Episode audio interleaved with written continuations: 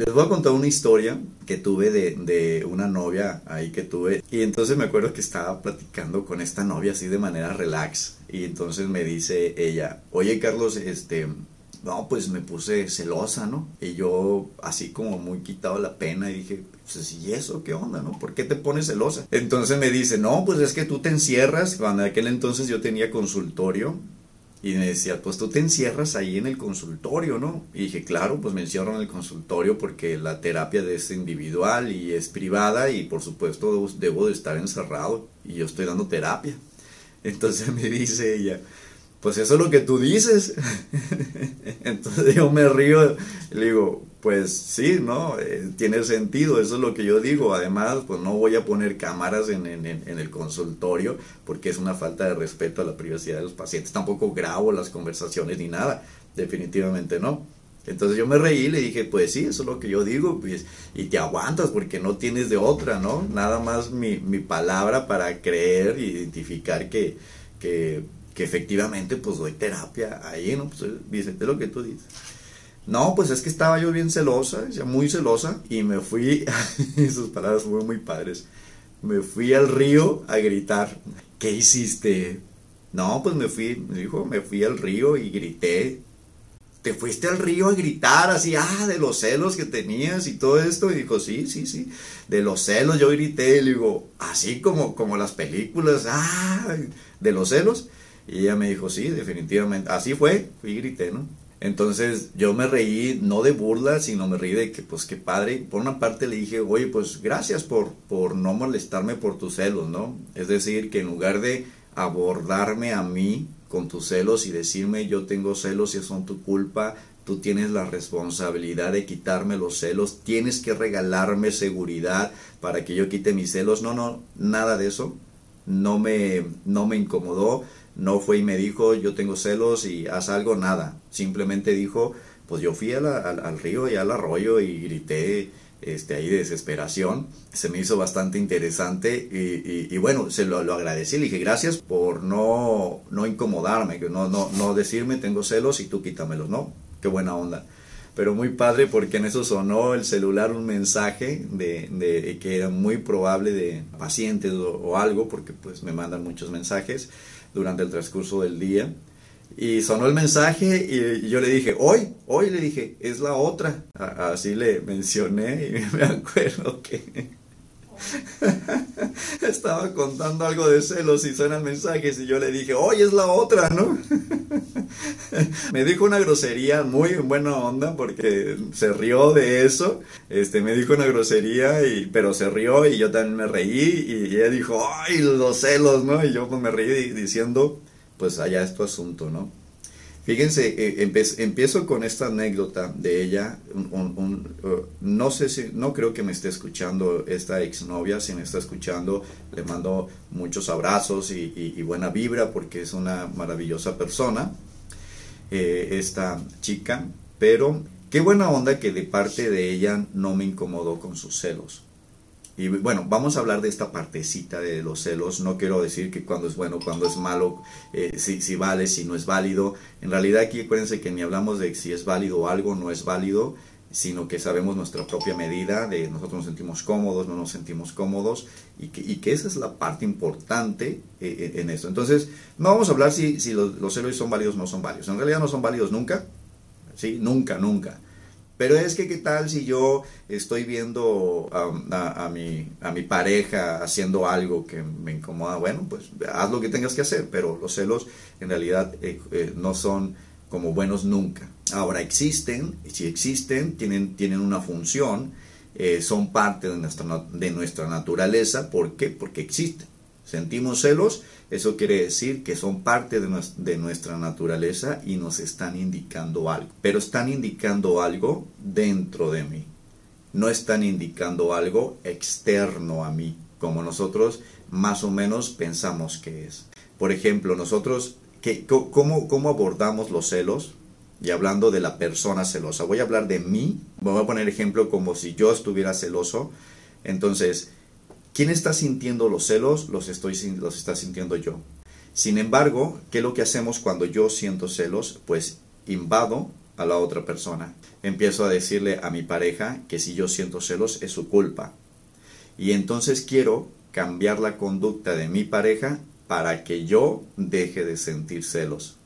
esto es, es así como nosotros lo vemos. Creemos que está correcto, ok, eh, ya saben, tampoco estoy de acuerdo con lo correcto, lo incorrecto, pero eh, permítame utilizar estos términos para poder eh, como entender un poco el fenómeno de los celos. Nosotros justificamos los celos y decimos yo estoy celoso por tu culpa, porque tú hiciste esto, esto, esto y esto lo que sea que se esté haciendo.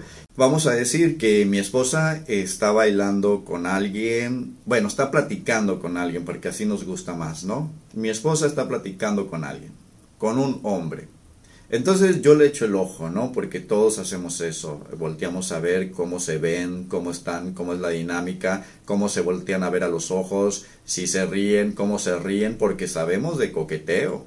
Todos y cada uno de nosotros sabemos este, esto de que se nos sale la sonrisita de, ah, te gustó, ¿verdad? Imagínense entonces que yo veo a mi esposa y que, jajaja, jaja, y, y yo volteo y veo eso, así como, ¿qué estás haciendo? Alguien más te está gustando aparte de mí. Y empiezo yo a tener celos. ¿Qué onda? ¿Estás coqueteando o qué? Y empiezo yo a, a, sentir esto. ¿Y qué es lo que yo estoy sintiendo?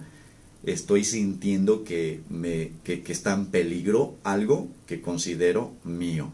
Está en peligro eso, pero no nada más está en peligro algo que estoy considerando mío, sino que además mm, mm, estoy sintiendo que yo soy menos valioso que esa persona. Si, si vamos a decir, ahí está mi esposa coqueteando y, se ríe jajaja y con otra persona y, y, está muy cómoda, porque eso es lo que nos incomoda, que esté cómoda. Ay, qué cómoda te mirabas, ¿no? ¿Y qué querías? ¿Que estuviera incómodo? Y empiezo yo a sentir, ahí va, los celos todo el tiempo, todo el tiempo son inseguridad, todo el tiempo. El 100% de las veces los celos son inseguridad, 100%.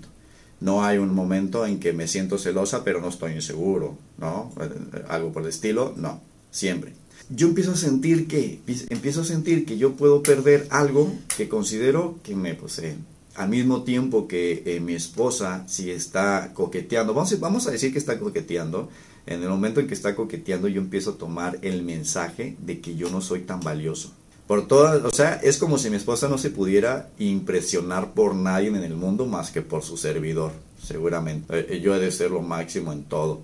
Y que también empezamos a sentir, pues, que nos está diciendo que, que ah, pues Antonio es muy inteligente y empezamos a recibir el mensaje de que nosotros no somos inteligentes, ¿no? Y claro, empezamos también a recibir el mensaje, ojo con esto, a recibir el mensaje de que no somos tan valiosos. Y eso nos cala y nos empezamos a defender. Los celos empiezan a decirte que algo por dentro hay que trabajar. No es algo por fuera. Si yo estoy sintiendo celos, el trabajo debe de ser interno. Yo sé que esto no va a gustar mucho.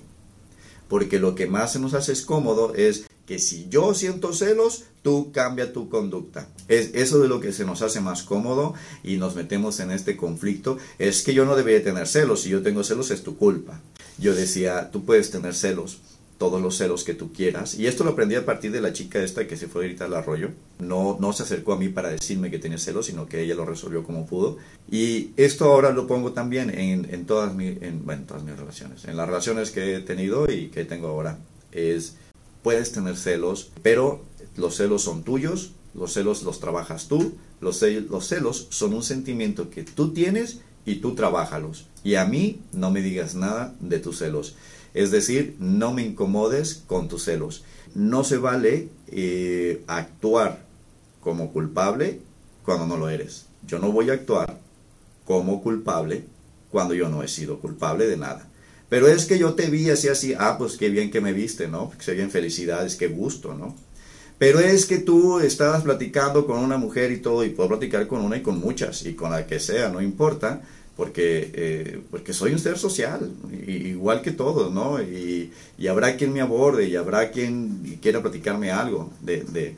Exactamente como les digo, no, no es actuar, no es, no es actuar como si fuéramos culpables, ni culpables mujeres ni hombres hablando del miedo, ¿qué es? ¿Qué significa tener miedo? Yo tengo miedo. Vamos a decir que yo estoy en una situación de peligro. Hay muchos leones alrededor mío, yo estoy dentro de la jaula y me cago de miedo. Chingo de miedo que me va a dar. ¿Qué es lo que me está diciendo el miedo en mí? Me está diciendo que hice un cálculo de las circunstancias y que no tengo las herramientas para salir adelante, para sobrevivir, para salir adelante, para tener éxito en lo que sea que quiero tener éxito. Eso es miedo, es una evaluación de las circunstancias y que yo no tengo las herramientas para salir adelante. Eso es miedo. Entonces cuando yo tengo miedo, aquí adentro me está diciendo mi miedo, hey Carlos, creo que no tenemos las herramientas para salir adelante de esta situación.